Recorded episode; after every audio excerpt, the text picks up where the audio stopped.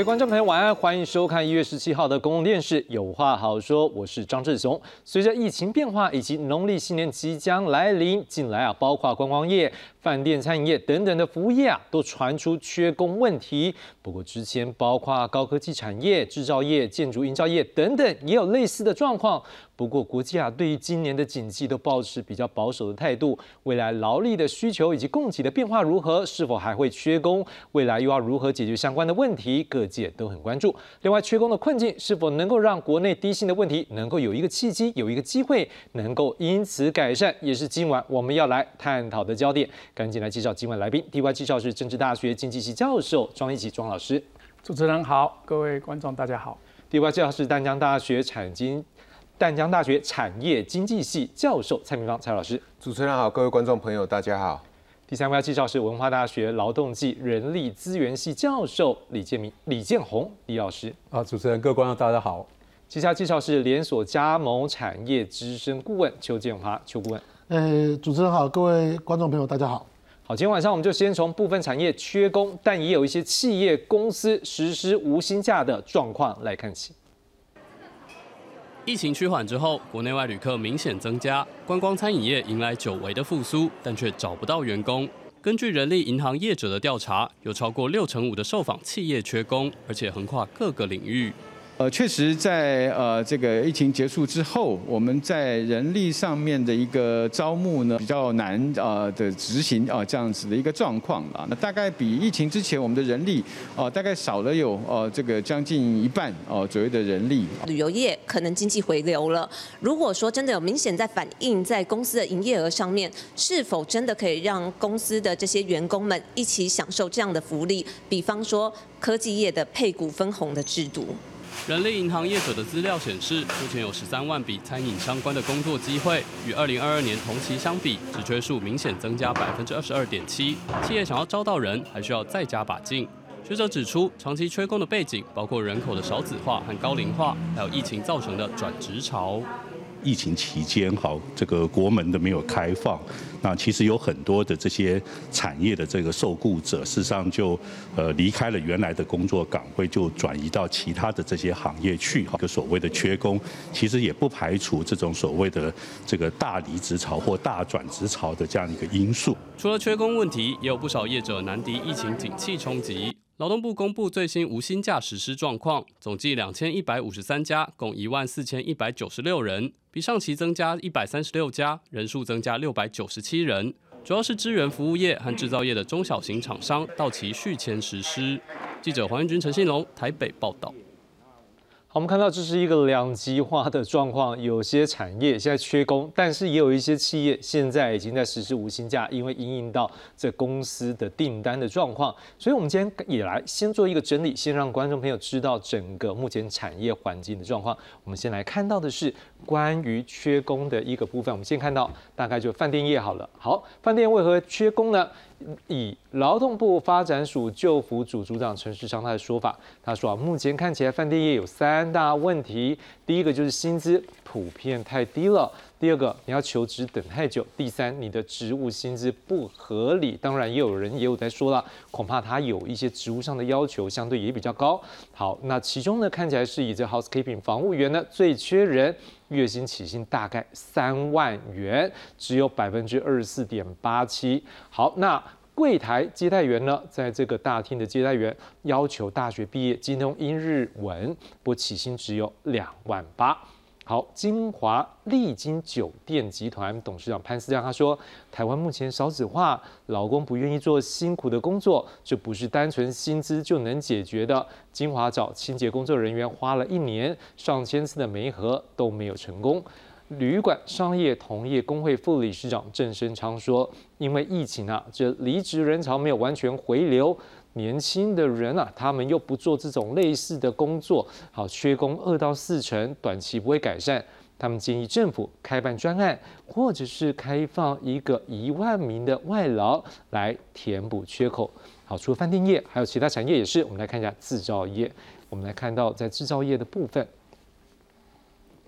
劳动部呢，一百一十一年第四次的人力需求调查发现，总需求人数净增加五点一万人，制造业需求人数最多，净增加是一点八万人。劳动部长许明春说，许多制造业都需要优秀资深的移工留下来，这移工可以转成中阶技术人力，可以继续留在台湾工作。而日月光人力资源处副总经理李淑霞说，少子化导致新时代人力减少，各行业把人才目标放在外籍工程师或者是。在台的外籍生，好，那一零四人资学院总经理花子欣说，除了人才供给不足之外，还有分配不均的问题，毛利率比不过半导体公司就没有办法吸引人才，所以看起来在制造业这边人力的一个不足，甚至也甚至也需要的是在外籍的一个高阶的一个人力，或者是中阶的技术人力来做协助。好，不过另外一方面，我们也要来看的是，那除了这一个。我们现在缺空状况，但是事实上在国际之间，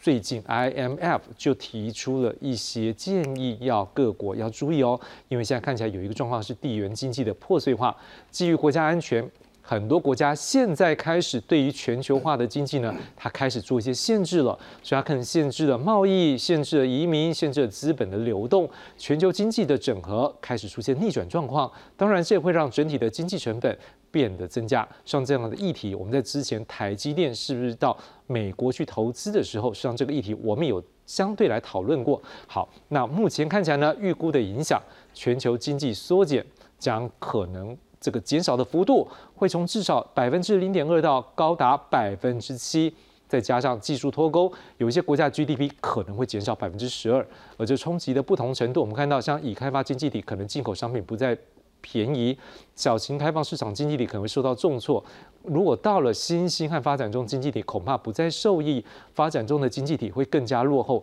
你会发现，IMF 对于不同的经济体看起来都没有太好的一个形容词，这是一个很沉重的建议。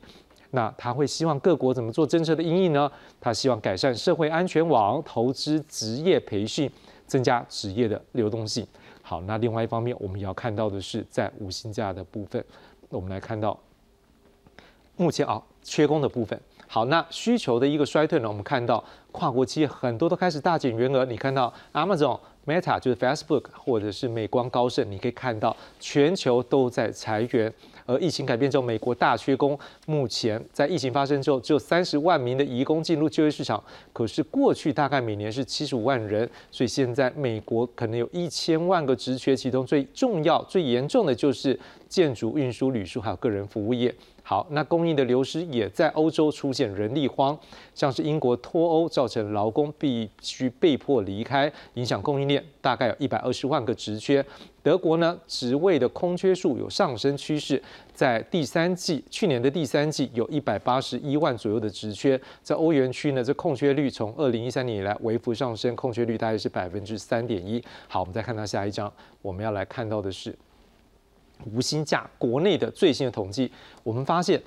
有缺工，但是在国内也出现了像资源服务业的企业，大概有一千两百二十六家出现了无薪假的人数是六千四百四十四人，在制造业也有四千六百一十三人，批发零售业一千多人，住宿餐饮业六百多人，加起来夯不啷当一万四千一百九十六人，呃，包括了我们可以看到是第二行，好，我们看下面这样总计。一万四千一百九十六人，哎，比上礼拜还增加了多少？六百九十七人呢。好，所以各位，我们如果现在把这些数据整个整个看起来，好有缺工，但是国际的经济环境也不容乐观。我们也看到在国际也有缺工状况，但是就国内来讲，我们也看到有无薪假状况。总之，现在好跟坏我们都呈现出来。我想先请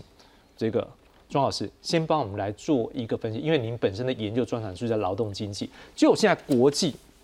的一个供给跟需求，包括台湾的供给跟需求，你怎么看这个劳力市场未来可能出现什么样状况？是会继续缺工呢，还是可能会有一些危机？我们要去注意。OK，现在是因为整体大环境的改变啊，那么也影响到这个所有的这个国国家的国内的这个发展，尤其是啊，因为中美贸易战。因为这个啊，COVID-19 的疫情的关系，还有这个俄乌战争的关的结果哈，那么对于整个产业等于一个大的洗牌哈。那我们看到呢，呃，基基本上看到一些啊，因为全球经济的不景气带来大量的裁员哈，刚刚看到一些数据，但是呢，同时我们发现呢，有些产业呢，它因为经济呢这个开始慢慢要复苏了，那么短期间发现有大这个缺工也相当的严重，所以这两个现象好像呃有点矛盾的东西啊，但是同时都并存。啊，所以基本上呢，我们来看呢，这整整体来看，它不仅仅是一个劳动供需失衡的问题，事实上，我个人觉得应该是一个啊整个。啊，结构性的一个问题，这个结构性的问题还是包括了人口结结构的变迁啊，还有这个产业结构的转型了啊。人口结构的变迁呢，基本上是全世界的情况了。那我们这个台湾也是这样哈，就第一个就是婴儿潮世代的这个退休，呃，就开始退休了哈。另外一个就是少子化跟老年化。那么这个两个呢，都会造成整个劳动力啊，可工作劳动力的这个减少。那也就是说，啊，我们人口不仅仅减少，我们可工作的劳动的啊人口呢，也在这个下降啊。比如过去五年。啊，我们的这个大概减少了大概八十万的这个可工作的人口哈，所以呢，这个这个等于是整个供给的相对是比较紧缩的哈。那么呃，那另外一个就是整个呢，这个劳工的结构也发生变化哈。因因为这个少子化跟老龄化的结果，你会发现这个年轻的啊，比如说二十五岁但三十四岁的这些劳工，他所占的比例相对上一直在下降。那中高龄的这个劳工的这个这个从四十五岁到六十四岁，他占的比例啊一直在提升啊，目前大概也有多少百分之四。十三哈，所以从这样的结构来看呢，它是一个结构的一个一个一个啊问题哈。那么再加上因为疫情的这个转变呢，使得一些工作的形态跟工作的态度都做了一些改变哈。那这些改变呢，呃，刚刚提到有时候呢，他不不这个退出了劳动市场，有些人退出劳劳动市场，那他可能也不会回来，或是他回来的时间相对也比较慢。所以在这样的一个调整的一个情况之下。好，那么你就发现这个人口变迁是一个大的一个问题啊。啊，另外一个就是产业结构的转变啊。那么对于这个人才需求的变化啊，那这个包括了整个产业因为数位化、因为这个科技化的结果啊，那么所需要的这些所谓的科技人才的科技能力啊的需求啊，相对的增加。那这些呢，在过去的一些传统劳工，他是不具备这这一方面的能力哦。啊，所以这个这个也会造成所谓的呃这个我们叫做。技术性的失业啊啊，另外一个就是结构性的失业啊，因为整个产业结构做了一些转变，包括了这个全球化的这个逆袭啊，那么从这个全球化到这个这个啊所谓的在地化到区域化，那么增加的这个啊整个生产的成本，那么同时呢也让那个整个产业呢进行了一些结构的调整，包括一些产业的升级，那这一部分呢也会让这个劳工呢在调试上面呢造成一些结构上的一些啊失业的情况。啊，另外一个当然也是一个我们一直长期以来存在问题，就是协用不配合的问题，也就是整个教育体制所训练出来的能力，跟这个产业所需求的这个能力呢，在这个啊技能的配适度上呢，不能够啊配合。啊，那另外还有一个，当然就是所谓的呃这个过度教育的问题啊，就是很多 你看一一一大堆行业，那么他需要的可能是高中高中的啊的毕业的能力，但是结果来了一大堆硕士博士的来申请，啊这个都是所谓的学用不配合之下所造成的一些问题了哈。那当然还有一个就是我们的人才外流，哦，我们现在有七十万啊七十万，然后因为疫情就比较减少啊，大概七十万人是在国工在外国工作了哈，那这些人都是年轻。而且都是高教育、高技能的能力，像这些能力呢往外流的时候，那我们相对上对于我们的这个这个产业需求这样这一方面的人才，相对上也就减少啊。所以你可以看到以上这些问题啊，所代表就是说啊，现在出现这些啊看起来像是像像是矛盾的现象，但是同时并存。那么显然呢，它不仅仅是只是市场上供需的问题，它更显著的是一致来自于结构性的问题，特别是人力结构的转。的这个变迁呐，跟这个产业结构的这个移转、这转移。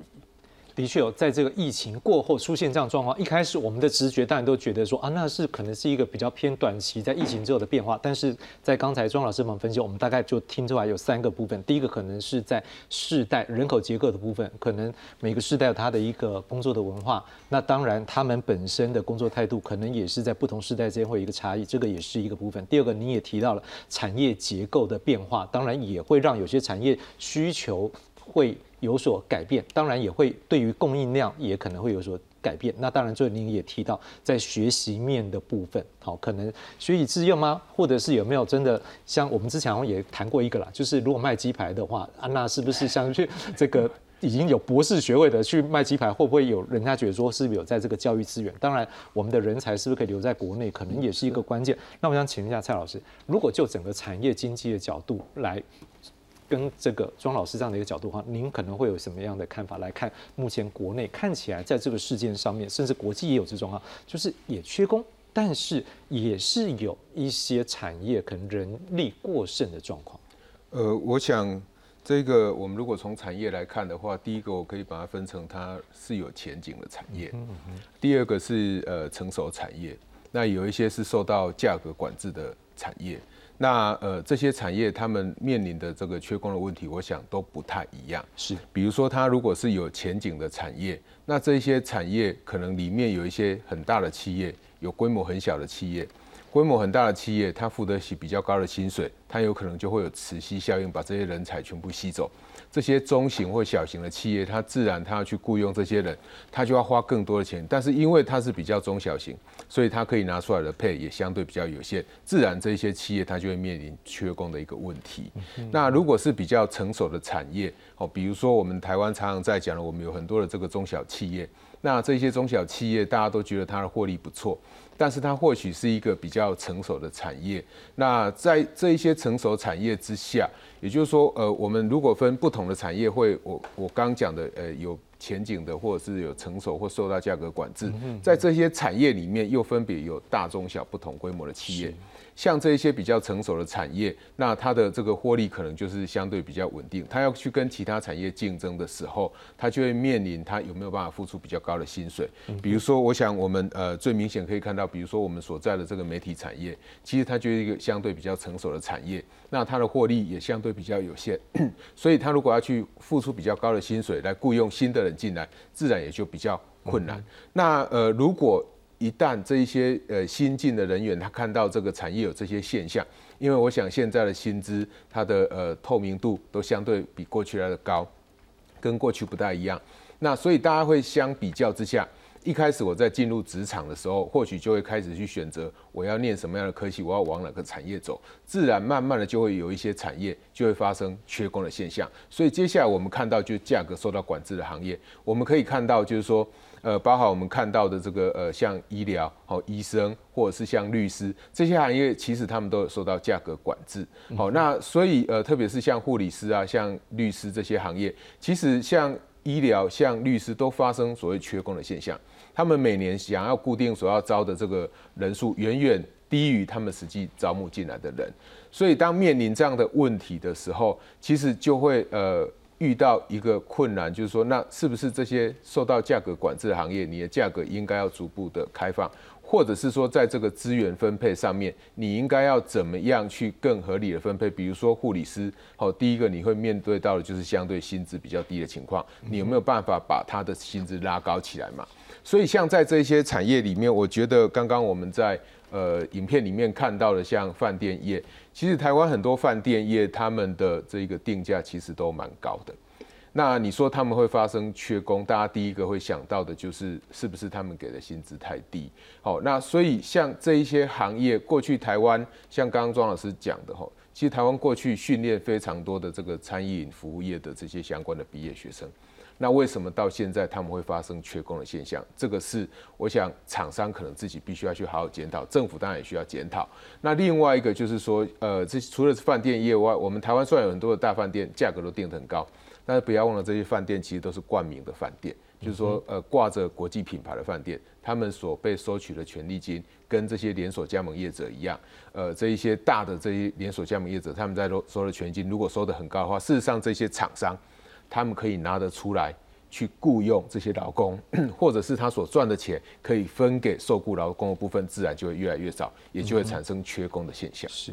所以听老师意思，应该是告诉我们说，在产业结构上来讲，我们可能有一些比较有竞争优势的一个厂商，所以这时候他可以提供的一个薪水相对是高。可是照您这样说法，到有些产业上，它可能也有一些空间，但是选择性来讲，在它市场机制上面，是不是在人力的？市场里面的市场机制看起来是失灵，您的意思是不是暗指这个说法？对，就是说有一些企业，它虽然比如说它它可以雇佣到比较多的人嘛，哦，因为它的配比较高，它的报酬比较高，所以它自然就会雇佣到比较多人。但是呃，它的需求可能非常非常大，是，所以它还是有产生所谓缺工的问题。但有一些产业它所面临的是说，那它可以付得出来的钱有限，是，所以它可以雇佣到的人或可以吸引到新的人进来，那个意愿就很低，所以它就会产生这种 mismatch 的一个现象。是，好，那李老师。现在我们看到两位老师从产业经济或者是劳动经济的角度来看的时候，我们大概已经看到一个大概的轮廓，就是说，当整个疫后之后，整个我们一直在关注的是国际产业的这个政策，包括供应链是整个重组的状况之下，那么再加上可能有些产业它的一个人力，包括世代的人力，它有它的特质的一个部分，我们大概看到这样一个特质之后，是不是也开始出现了在新的世代的一个环境里面？我们的劳力有可能出现缺工，但我们的劳力有可能在某些市场的一个计价，它是出现就是人力过多状况。这个如果从劳动的一个角度来看的话，是不是劳动政策上面，在你们这个角度的学者，你们可能观察到了什么？我认为，当然那个人口结构变迁当然是重要因素啊，产业产业的问题也存在，就是说。我们常说少子化哈，少子女化。嗯哼哼。我们什么是二零一零年开始出现这一个呃少子女化的状况？那二零一年往前推二十年，就是一九九零八零年代末期出生的人，他到二零年大学毕业要出来找工作。二零一零年开始是什么？这个关键年代？为什么？一九八八我们台湾产业外移去工业化。而且台湾开始出现低薪，就薪资成长率越来越低，所以二零一零年毕业的那个年轻人，他面对的劳动市场是什么？低薪，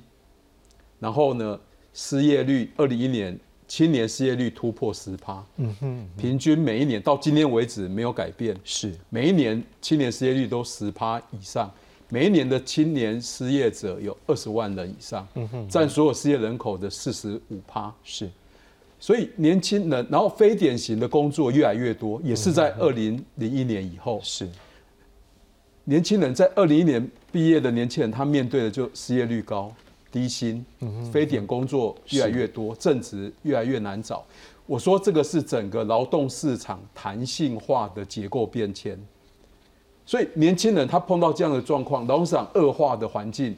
他他对未来的前景是越来越看淡的。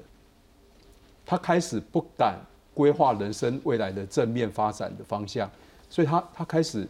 结婚率下降，他生的小孩变少了。我认为我们不能忽略这个劳台湾劳动市场整个结构弹性化变迁的这个大环境是，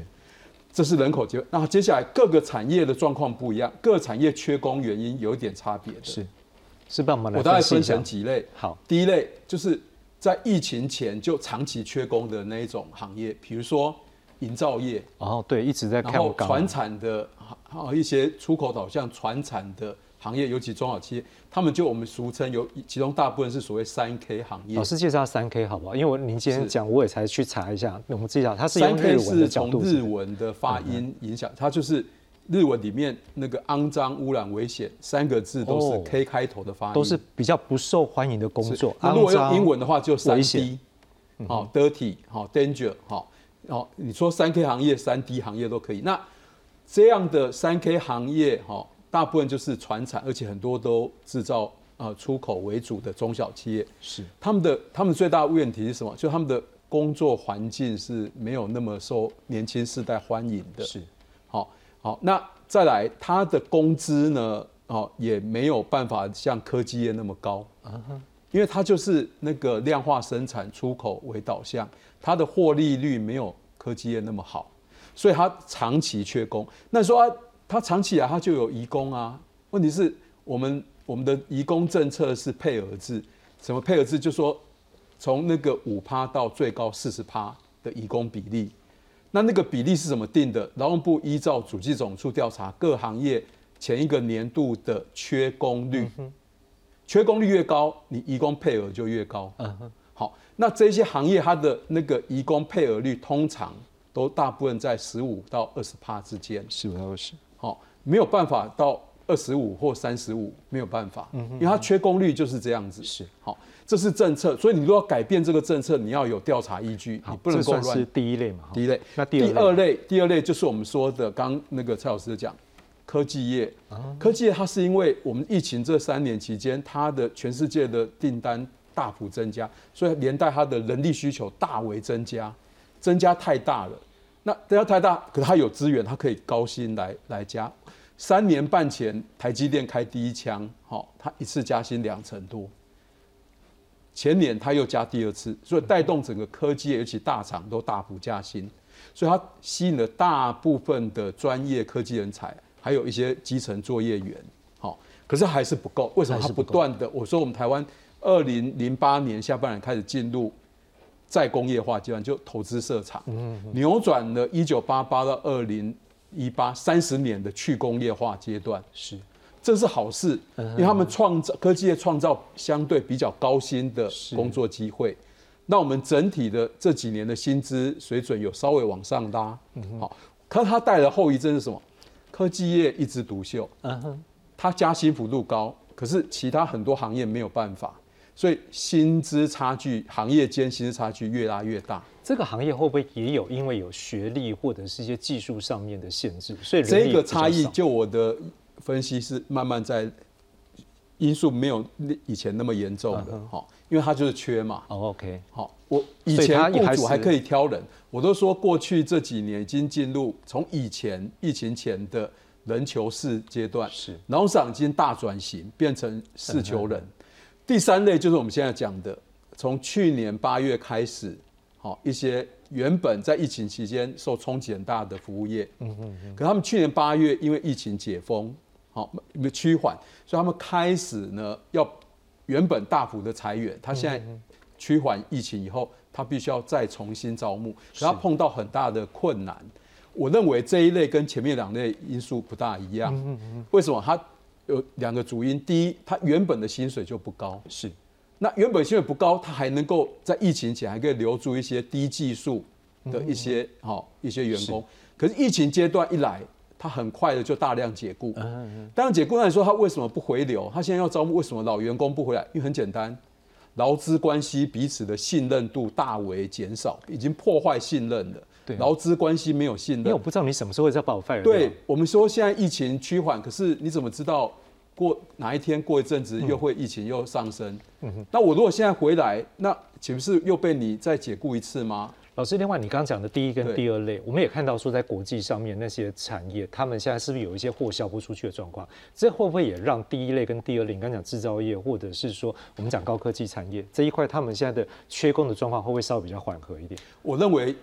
以制出口为导向的制造业或科技业，至少要看到今年的上半年。他们现在有的还在消化库存，有的库存消的快一点，有的慢一点。他们这个是不一样。比如说面板业状况，可能科技业里面比较不好，相对不好。可是呢，有一些半导体业，它的库存已经消化比较快一点，是，所以会不大一样，不太一样啊。对，好，老师，那我要进入一个点，就是说，我们刚才有看到有些产业已经希望是说，透过移工的专案的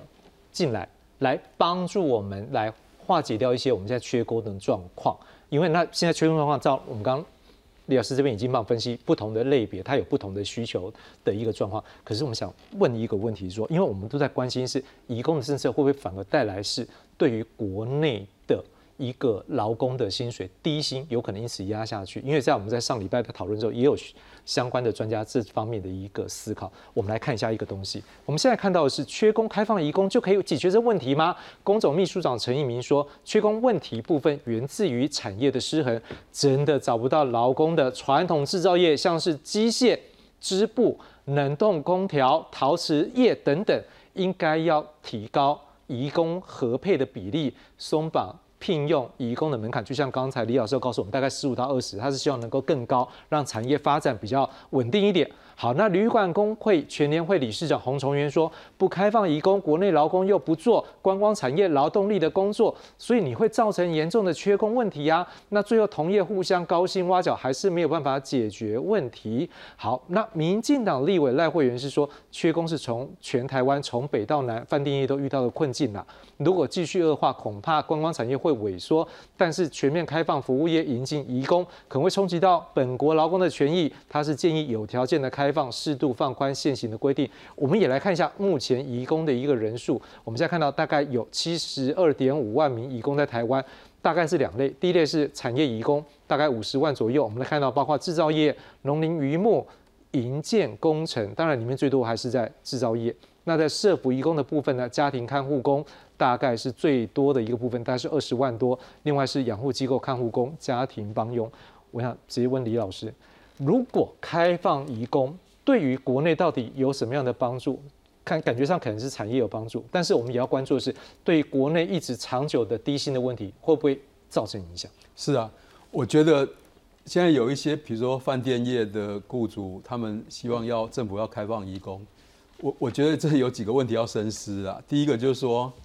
那个我们现在一个移工，他一个月雇主要付出的成本，就我理解是超过三万块，三万出头的。是因为那个大部分的移工，他都是的行业都是用劳基法，嗯嗯，劳基法今年两万六千四，哎，基本工资，那再加上劳保、健保、就业保险、职灾保险，好，这些是法定的支出。好，然后再加上我们那个移工，他在台湾来台湾，那个依法雇主要负责他的那个住宿跟膳食。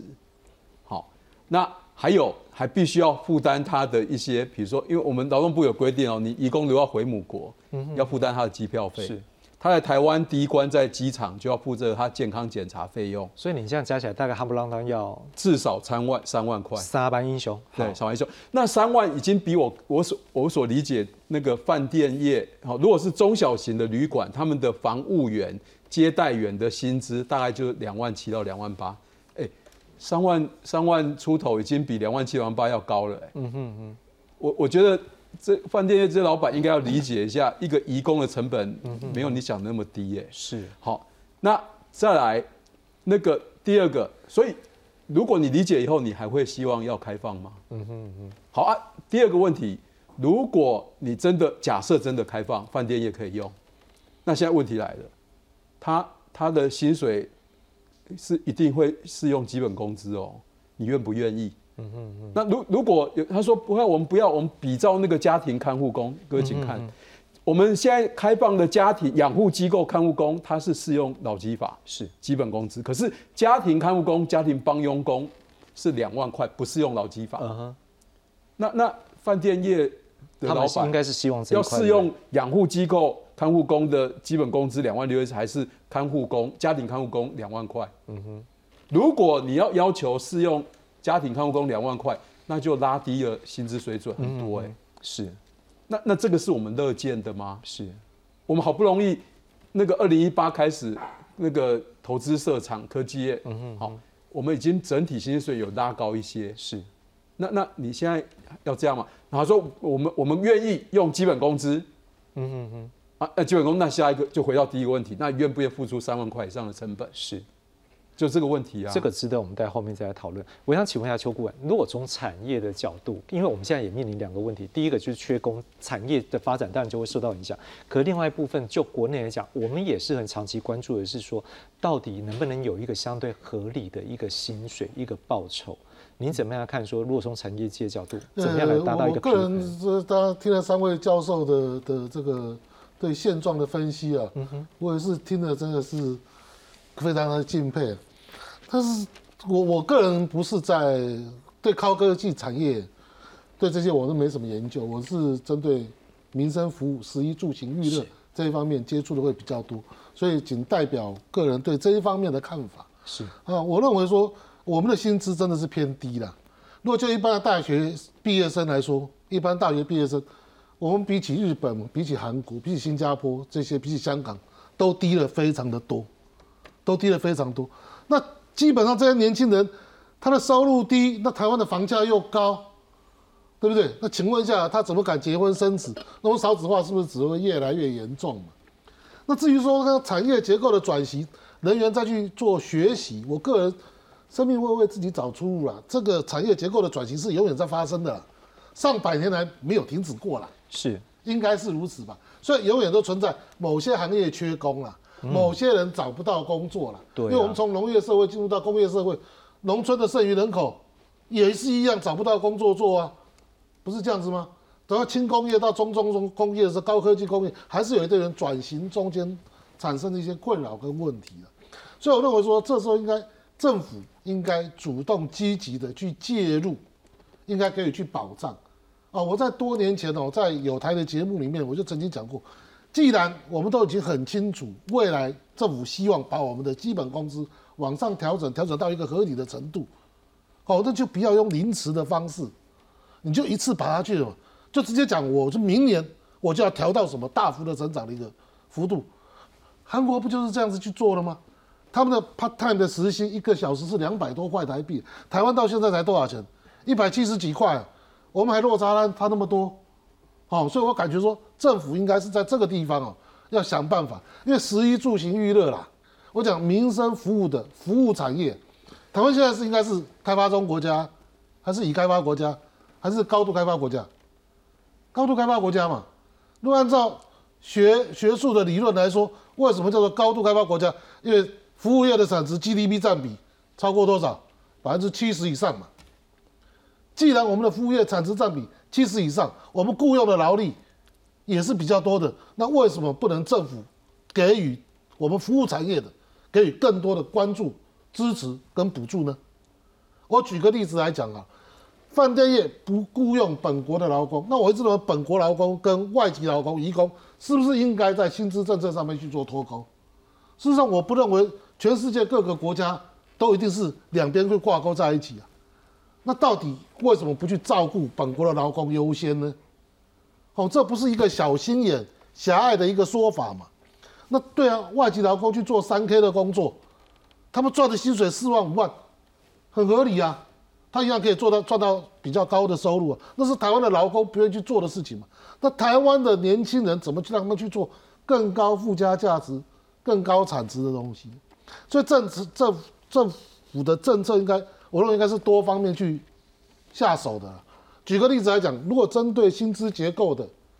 部分来说，我认为基本工资应该调到三万块以上是合理的。哦，基本工资调到三万块以上是合理。那对于一些服务业，哦，餐饮服务业、旅馆这些服务业来说，他们在雇佣本级劳工的时候，怎么可以政策的补贴？因为他们都要劳劳健保嘛，都有资料的登记嘛，是不是？那再给予企业的补贴。那现在很多的所有的技职的学校，这些学生当初读的是餐饮科啦、旅馆观光科啦，他们在学校的时候，大三或大四都要出去外面实习一年的。那么在实习的时候，政府是不是有给予一些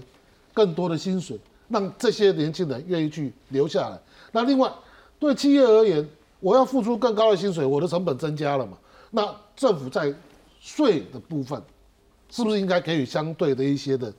减免或一些的补贴？哦，因为到最后，台湾只有制造业，只有高科技产业，就民生基本消费产业都不见了，都垮了。那我想这也不是一般民众所乐见的现象嘛。所以我认为政府应该积极的去介入，而且不管是从基本工资的调整，让本国的劳工，因为本国劳工没有钱可以赚的时候，请问一下他怎么去花钱？他不花钱呐，整天宅在家里面了，那这样子说是最后是没有意义的嘛。好是，然后另外从企业这一方面给予协助、鼓励跟补助的方式，让他愿意更多的去雇佣我们的本国的劳工。好，我们今天很高兴有不同的角度来做思考。不过，当然，刚顾问有提到，就是说可能租税的一个补助，这也看政府可能要进一步思考。不过，当然就是说，我不是超收了四千多亿，这个这几天很敏感的问题啊。当然，您刚刚也提到说，是不是这个本国跟外籍移工的这个最低薪资的脱钩？我想这也是我们大家可能各位老师们可以来这做讨论了。不过，我想要先请阿庄老师，就是说，因为对我们来讲，我们今天看到这样的一个议题的时候，我们当然是希望说产业在。今天的人力的供给上面，它相对是稳定，所以有这一个缺工的状况，我们也希望它能够补齐。但是我们也会去思考说，你可能也会有景气的问题，所以你会人过剩。但是我们当然更希望说，是不是能够利用一个契机，能够改变我们国内的产业环境？而这最重要就是真的，如果相对来讲，薪水来讲真的是太低了。我不知道说，就您这样长期研究，或是我们刚第一轮这样讨论下来，你有没有一些想法是说，怎么样给政府来建议说？在这个契机之下，可能有缺工嘛？有缺工就是我们供给需求，就是代表你供给不足啊，是不是？趁这机会有办法怎么样来让薪水能够增加呢？不知道老师有没有这些想法？对，这个如果是景气循环的问题造成的这一个啊，对于这个劳工的雇佣需求的变化啊，而带来的一些啊短期的现象啊，那个导致啊会因为景气的变化而改善了哈。那也就是为什么这个厂商他会用这个无薪假习工的方式啊来留住人才哈。但是更重要，刚刚提到说，我们应该要关注的是长期这个结构性的这样的问题。当我们缺人的时候，那么就要思考啊。当然，移工刚刚提到，移工是一个啊，是一个是一个可行的方式，因为你你生育率那么低嘛，你这个少子化又人口又下降了很多。比如说我们现在的这个出生的二零二一年出生才要才十五万多三千多人啊。那我们在二十年前，两千年的时候是三十万人啊，那个时候，所以几乎减了一半的这个出生人口。所以在这样的一个人口结构变迁情况之下，考虑移工当然是一个想法啊，一个是可以进来。但是我们要引进移工时，一定要去思考清楚，就是说引进来的移工一定是能够配合我们产业需求变化需要的。好，那也就是说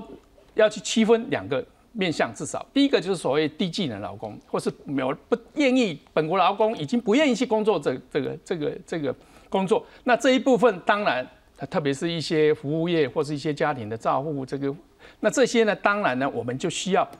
引进他们来，那引进他们进来，当然就会有所谓的这个跟本劳本国劳工竞争。但是刚刚讲过，你只要分析清楚，你知道是本国劳工根本就不会做的，不想做的，那当然就不会有替代的问题。但是他的确会把整个平均的薪资拉低了哈，这个是必然的现象哦。那但是呢，这样可以补充我们这个基本的劳劳力的不足，但是呢，又可以让我们有限的劳力，那么因为质量的提高，那么去从事比较高阶的工作。哦，那那这个时候就牵涉到一个很非常重要，就是我们产业结构一定要转转变，因为我们产业结构不转变，你卖的产品价格没办法提高，你怎么可能去提高你的薪资？所以只有这啊薪资相对上就是代表就是生产力嘛，劳动生产力，所以你要劳动生产力提高，你才有办法去卖比较高的价值的产品嘛。好，所以从这样的一个角度来看，厂商当然就必须要去做转型转移。好，那这个转型转移呢？我刚刚看到就提到，就是那我们就要去思考，我们现在缺的是什么样的人才？那我们现在看到的基本上就是一些比较有高技术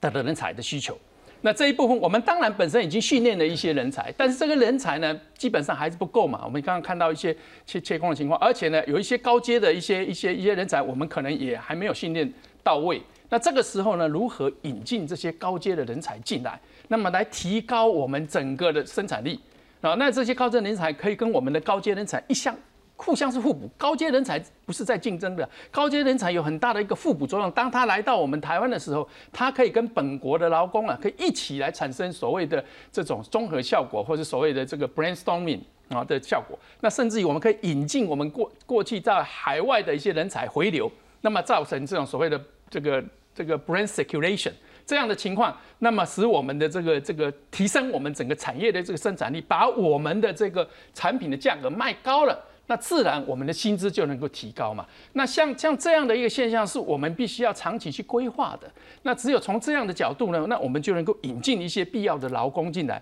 那这个劳工是一个是一个等于一个活水了。把我们的这个饼啊，能够更进一步的做大，来把我们自己本工的本国的劳工的薪资，也可以借由整个生产力的提升呢，那么增加不仅仅工资提高，我们的就业量也提高了。啊，至于刚刚讲的劳动那个，我我觉得低阶的劳工啊，呃，本来啊，这个劳工这个。最低工资就是要保护劳工的这个生活基本的生活的这个品质，所以我觉得不应该去区分是本劳还是还是外劳而给人家脱钩了哈，因为同样在这个地方生活，我们就应该给他一定的这个生活的水的保障嘛。所以我是我是觉得，呃，只要我们能够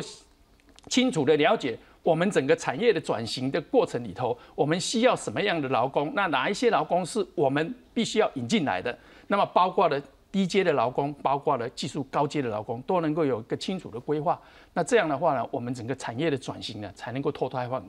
好，庄老师等于提醒我们说，尤其是政府把产业结构给弄清楚，那你就可以依照他的一个人力需求去分配。那您也特别提到，如果能够有外国的好的人才来帮我们，就有机会把这个产业，把这一个领域。给炒热，它就能够创造更高的一个收入的时候，那也会水涨船高，让这个领域更高。我在想到，这是不是也有点像我们的半导体，现在炒得不错，所以它的薪水就像刚李老师讲，这几年开始增加。所以如果有好的人才，对我们是一件好事情，对不对？我我或许可以再补充一点啊，我们讲这个护国神山哈，这个台积电，是从产业的观点。那当然，台积电在这个半导体产业扮扮演这个非常重要的一个角色。但是从另外一个角度来看，台湾如果能够变成一个不仅仅是一个细股哈，这个这个所谓的半导体产业为主的这样一个一个产业啊产业链，另外一个就是我们把全世界好的人才能够吸引到台湾来。对哎，他不一定是光做我们台湾的工作，他现在因为疫情的关系，我们看到这演技的工作变成是一个啊非常可行的一个方式。那他也可以到我们这里来形成一个工作圈，这这个工作留住这些人才，他可以为本国那提高我们本国的这个生产，它也可以为外国的公司去去工作，但是它还是创造它的价值在在本国里头。那这样子的话呢，我们的台湾的富国深山不仅仅是产业，我觉得台湾富国深山还可以是人才，把这个世界的人才都能够集中在台湾来，那自然就是保护台湾嘛。这也是下一步我们要思考，不要老是外籍工，可能只有思考说帮我们来补助一些大家不想做的一个劳力。事实上有一些很多可以帮助我们把产业做更好。在国外现在有一个新的制度叫做。薪资的一个透明，那它这样的透明法案是什么呢？我们来看一下。好，来麻烦导播帮我看一张这一个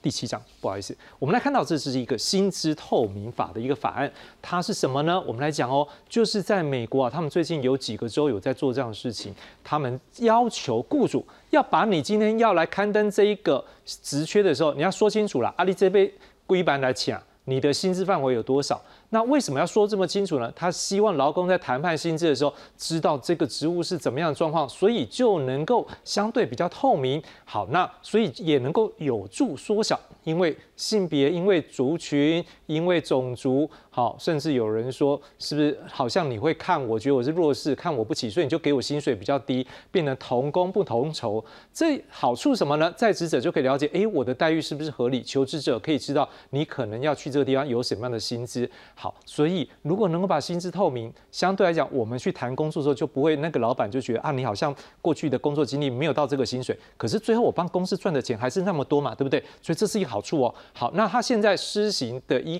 个。地区呢，包括了美国的科罗拉多州、加州、华盛顿州、罗德岛州。那纽约市呢，预定今年后面会来实行。好，那像有一些企业，他们在这个法令的要求之下，就要公布他的一个薪水出来了。你看到 Google 的工程副总裁大概五十五万美元。好，那阿玛总的工程总监大概是二十二万，苹果 iOS 的工程经理也差不多是二十二万起跳。好，那微软内容设计总监大概是二十五万。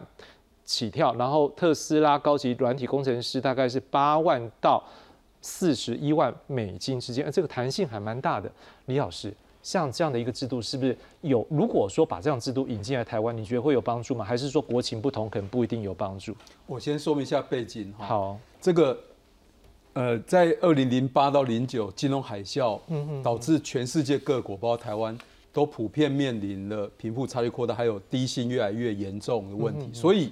在二零一一年以后，金融海啸趋缓以后，呃，就开始出现了各国，好，先进国家纷纷出现，他们非常务实的，根据他们自己本国的状况，开始提出各式各样的薪资政策制度。嗯哼。那薪资透明法只是其中一种模式，我认为至少四种模式。是。好，我先说明一下薪资透明。这个其实最早源自于欧洲国家，嗯哼，美国这些州是仿效欧洲，所以它目的就是说希望透明，让谈薪的水准可以薪资有机会。它主要目的两个，第一个就是说让那个呃劳工在找工作或者他甚至已经受雇，他有选选择权。是好，因为我有选择，比如说我找工作的时候，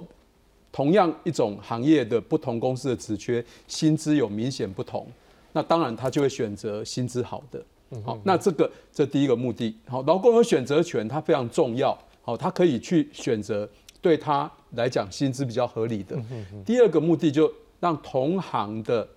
里面的不同公司的雇主会形成劳动市场薪资比较的压力。是，好，就一一旦一旦一旦薪资都透明以后，我我我同样的行业里面，我 A 公司的薪资。好是偏低的，那我招募就会困难，我就不去这家。对，那我只好拉去拉拉高薪资，跟其他同行要接近。所以这很厉害呢。安老师，那其他法案有没有也很厉害的？是，欧洲国家比美国更进一步。欧洲最早二零一二年，奥地利，后来德国、法国、意大利、英国，哈，纷纷立薪资透明法。他们美国的这些州，他们的薪透明法只局限在找工作求职者阶段职缺要薪资透明，可欧洲这些国家的薪资透明法还进一步，他们除了求职阶段职缺薪资透明，他们还有你受雇以后变劳工以员工以后，他规定你公司的雇主每一年要定期的公布同一个公司里面，比如说平均薪资，男生跟女生的平均薪资差距多少。前四分之一的男性跟女性员工薪资差距，后四分之一的男性、女性员工薪资差距多少？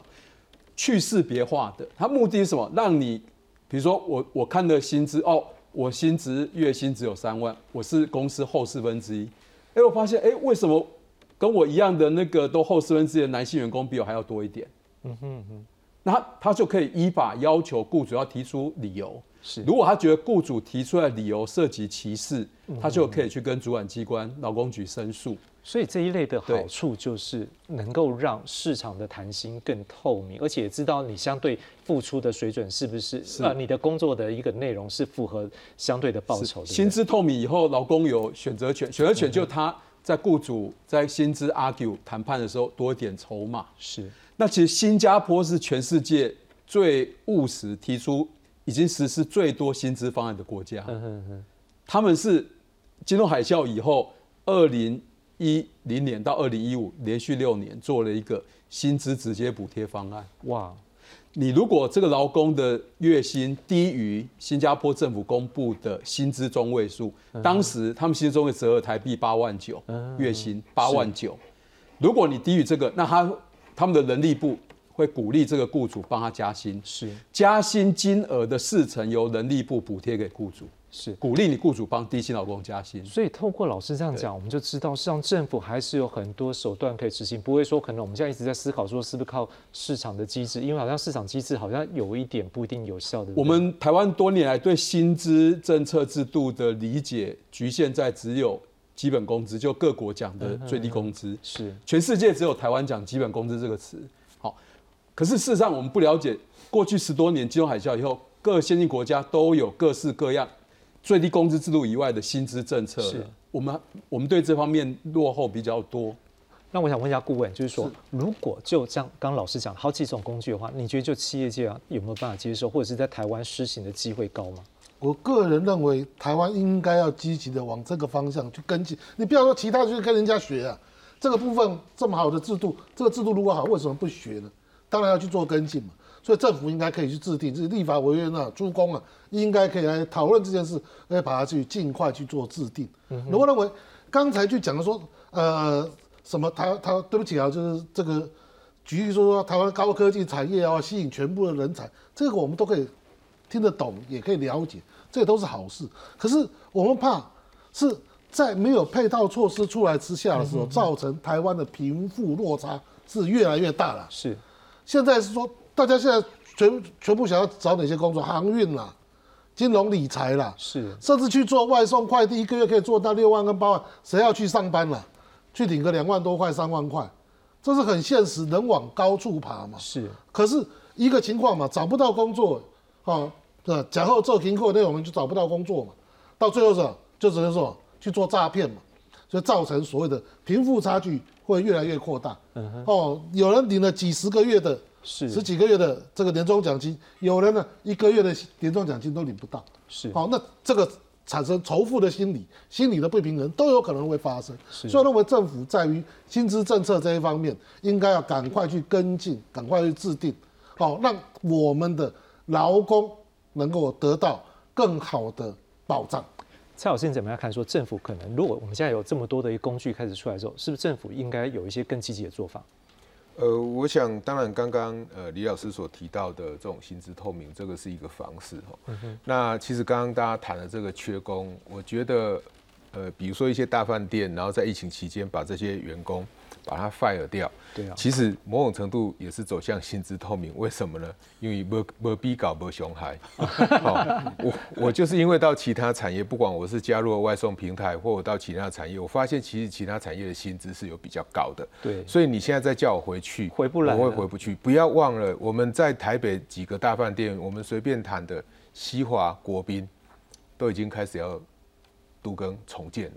这些这两大饭店释放出来的人才。难道不够这些大的饭店在前段班的饭店来用吗？哦，我想这个是我们要去思考的。如果呃政府在现在呃我们透过开放移工顺应饭店业者的要求进来的话，其实那是无法解决他们真正的问题的啦。为什么呢？因为这一些饭店业者，我刚一开始讲了，他们定的房价。呃，刚刚顾问讲的是说台湾的房子的价格不便宜，我现在讲的是我们饭店的每一间客房不便宜。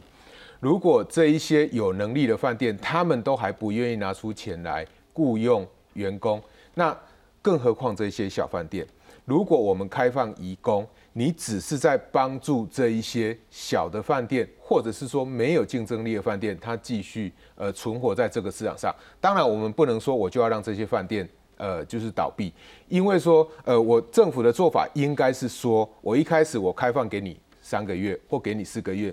接下来你还没有找到，但是你已经很努力找到一些人，我接下来开放你只剩两个月，接下来只剩下一个月，政府的做法应该慢慢让这种方式退场，去逼迫厂商，让他知道说，诶，他应该要赶快想办法要雇佣人，那我没有办法说帮助你去压低薪资来让你活着。压低薪资、低价的代价谁来付？低价的代价是这些劳动者来付。所以这样子一个做法，其实事实上我想是不合理的。那台湾有没有相对比较薪资透明？其实我想，台湾的呃劳动部它现在也有一个做法，就是说，如果你是在四万块以下的话，你不可以再写面议了，你要直接写出你的金额。也就是说。你用四万块以下收价啊，你底下下出来看人要起无？那如果你是在四万块以上的话，你当然可以写面议，因为四万块以上，哎，对，就一般我们受雇劳动者的市场来讲，它薪资是相对比较高的嘛，所以你面议可以。但是如果是四万块以下，你不能写面议，你要直接写出那金额，那就不会让大家就是说，哎，去了以后发现你给我这么多的薪资嘛。所以，呃，开放移工这件事情，其实它只有救急，但是它完全没有解决问题。而且反而去助长这种。